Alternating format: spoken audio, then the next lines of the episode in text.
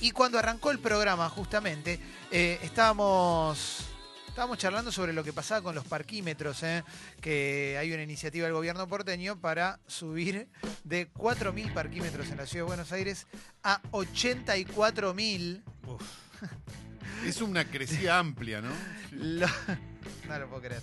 Lo- la tarifa para que estaciones en la calle, que ya es un quilombo de por sí encontrar un estacionamiento. Bueno, ahora, si esto avanza, vas a tener que pagar y además hay un montón de, de trampas, porque supuestamente puedes en la cuadra de tu casa, pero supuestamente cada cuatro horas vas a tener que renovar o algo así. Así que vamos a hablar con una persona que entiende sobre el tema. ¿eh? Su nombre es Pablo Martínez Cariñano, es especialista en seguridad vial, escribe en el diario Clarín y también es columnista del programa Primo Nuestro, Pasaron Cosas. ¿eh? Pablo, muy buenos días. Acá Clemente Cancela con Calo, Leo y Jessy. ¿Cómo estás? Hola chicos, ¿cómo andan? ¿Cómo te va? Bien, gracias por atendernos. ¿eh? Por nada. Eh, Pablo, bueno, ¿qué significa 80.000 parquímetros más? Significa un 2000% de aumento de los que existen hoy. Eh, significa que en 13 de las 15 comunas va a haber que pagar por estacionar. Eh, si lo traducís en cuadras, son 25.000 cuadras, la mitad de las cuadras de la ciudad de Buenos Aires. Wow. Bueno, ¿Cómo? sí. Si, si, da- datos duros. Ahora, si vos me preguntás, digamos, yo he interactuado con mucha gente que tiene esta noción de, que yo co- comparto, con que el vehículo contamina, con que hay que pasar al transporte público. Desde la teoría está perfecto y la suscribo. sí. Ahora, eh, me parece que no hay chance en este momento de que haya un éxodo masivo hacia un transporte público como el de la ciudad de Buenos Aires, por caso con un subte absolutamente ineficiente y escaso y, y con colectivos que tienen eh, carriles exclusivos en muy pocas avenidas, etcétera.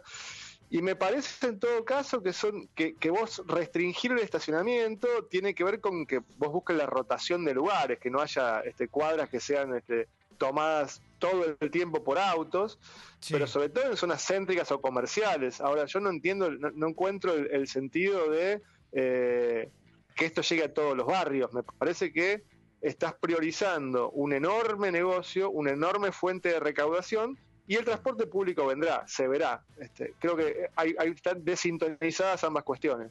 Totalmente, sí. Eh, lo que se nota es. Digo, a mí me pasa algo con esto, es que eh, está lleno de gente que lo deja en la calle porque no puede pagar un estacionamiento. Eh, si, Claro. si Ujú. esto va a constituir otro gasto más, me parece terrible. Me parece que no, que no- que no tendría sentido, pero eh, en, en definitiva va a ser así. La gente va a tener que pagar y listo, Sí. ¿no? Hay una enorme diferencia, una vez más, entre quien tiene guita y quien no tiene guita. Esto, esto es así.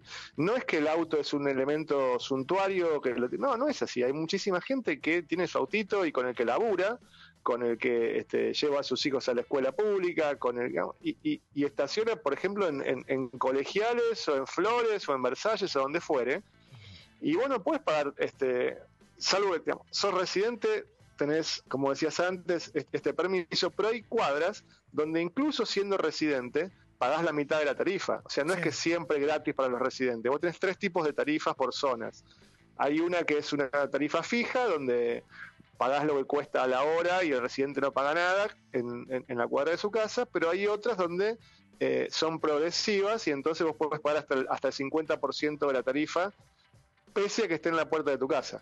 Eh, y vos tenés casos también como que, imagínate una persona que, que no va con el auto al centro, que vive en, en- en la provincia o- y, se acerca hasta alguna estación terminal de subte y deja su auto para cambiar al subte y llegar al centro. Por ejemplo, imagínate la línea E, Plaza de los Virreyes. Esa gente que hace eso y no va al centro en auto, por dejarlo en, las- en la cercanía allá en, en Soldati, va a tener que pagar 300 pesos por día por 20 días que labura. No, me parece que estamos... Es una este, demencia. estamos con un discurso de que el, el transporte público, la modernidad, la no contaminación, la- y está perfecto, pero antes de eso crea las condiciones y después empezamos a ver eh, si aplicamos, en este caso, castigos o medidas recaudatorias. Eh, Pablo, eh, dos cosas. Una, primero, por vivir en eh, fuera de la capital, es real lo que decís y da la sensación que el mensaje es la ciudad es un estado aparte, no formamos parte de este país y siempre vamos a ser nosotros los que tomemos decisiones para perjudicar a otro. Y la verdad que uno eh, entiende que en cualquier metrópoli del mundo la gente viene de afuera porque es el lugar donde más lugares de trabajo hay, donde hay polos, en este caso polos de, de audiovisuales, digo, pero la realidad es que eh, esto es una complicación. Eh, y te voy a decir una cosa, a zona sur, por ejemplo, no llega ni el... No es que uno puede, no tenés un subte, el metrobús te viene, tenés tres horas de, dos horas de viaje para llegar a, a la ciudad de. Buenos Aires, a ciertos lugares, ¿no? Eh, no están Sí, dadas las sí, condiciones. Y, y por otro lado, si me pongo en abogado del diablo, te pregunto esto. em, ¿Qué positivo tiene una medida como esta? Yo pienso rápido algo, digo, no sé, levantar autos abandonados, no sé, se me ocurre, pi- pienso algo. ¿Qué, qué puede tener de positivo una medida así?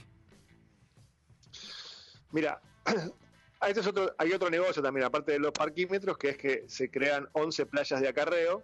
Claro, a eso. servicio- Esa es la que va, ¿no? servicio- No, el- obviamente lo que se recaude por, por, por estacionamiento medido va a ser un- una cantidad de plata este, infernal. Eh, pero además de eso está el negocio del acarreo de los autos que se licitó, ya se, se adjudicó con 11 playas. De los, entre las empresas este, beneficiarias están los mismos de siempre, SEC y STO, que están operando con un contrato vencido hace 17 años y vuelven a quedarse con parte del negocio.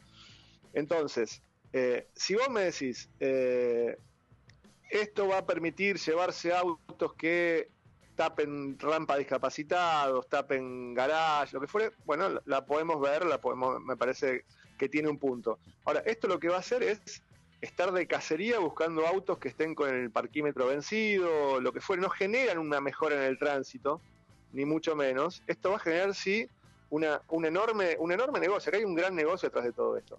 Eh, es como si vos me digas, mira, yo eh, quiero que todos los autos pasen a- ahora al, al- al sistema eléctrico porque es no contaminante, es Sí. limpio, renovable. Bien, perfecto. Y entonces lo primero que se te ocurre es empezar a cobrar en hasta 300 mangos. No, no haces eso. Claro, An- claro, an- claro. Antes, antes tenés que generar este, nada, desde una reconversión, plan, plan canje, créditos, instalar red de surtidores eléctricos, generar las condiciones. Acá estamos primero cobrándote y después vemos Claro. qué hacemos con la plata cuando en realidad también, eh, por lo que pude ver en los fundamentos de la ley, solamente el 16% de lo recaudado iría específicamente a mejorar el transporte público. El resto va a rentas generales. Eh, No, la verdad que no, no, no le entro, y por eso la ley fue tan, fue tan, la votación fue tan apretada, fueron 32 a 24, no hubo un consenso más generalizado, hizo valer Juntos por, por el Cambio, o Vamos Juntos, creo que se llama en la ciudad, este, su mayoría, y ahí estamos, el resto te votó todo en contra. No es una ley, eh, me parece que eh, esté en condiciones de implementarse en, estas, en, en- esta, en este estado de cosas. Está hablando Pablo Martínez Cariñano, que es especialista en seguridad vial, eh, a raíz de eh, esta, esta iniciativa de sumar 80.000 parquímetros más de arranque eh, dentro de la ciudad de Buenos Aires. Calo. Pablo, había dos comunas que están exceptuadas. ¿Cuáles son para mudarse? Sí, no, es la comuna, la comuna 8, este, eh, en el sur de la ciudad, y si no me equivoco es la, es la A10 también, ya te lo chequeo en un segundo, tengo acá los papeles. Eh, sí, en 13 de las 15 comunas, La- las comunas del sur, la comuna de Soldati, Villa Riachuelo, Claro. por esa zona no llega porque claro, no, no hay clientes. No, no. Tampoco van a durar mucho los parquímetros. Bueno. eh, ¿cuánto- qué, qué cosa, Mauro? ¿Cuánto sale un par- cuánto cuesta un parquímetro vos? ¿Cuánto, ¿Vos tenés idea cuánto cuesta invertir? ¿Cuánto van a tener que invertir, Pablo, en esto?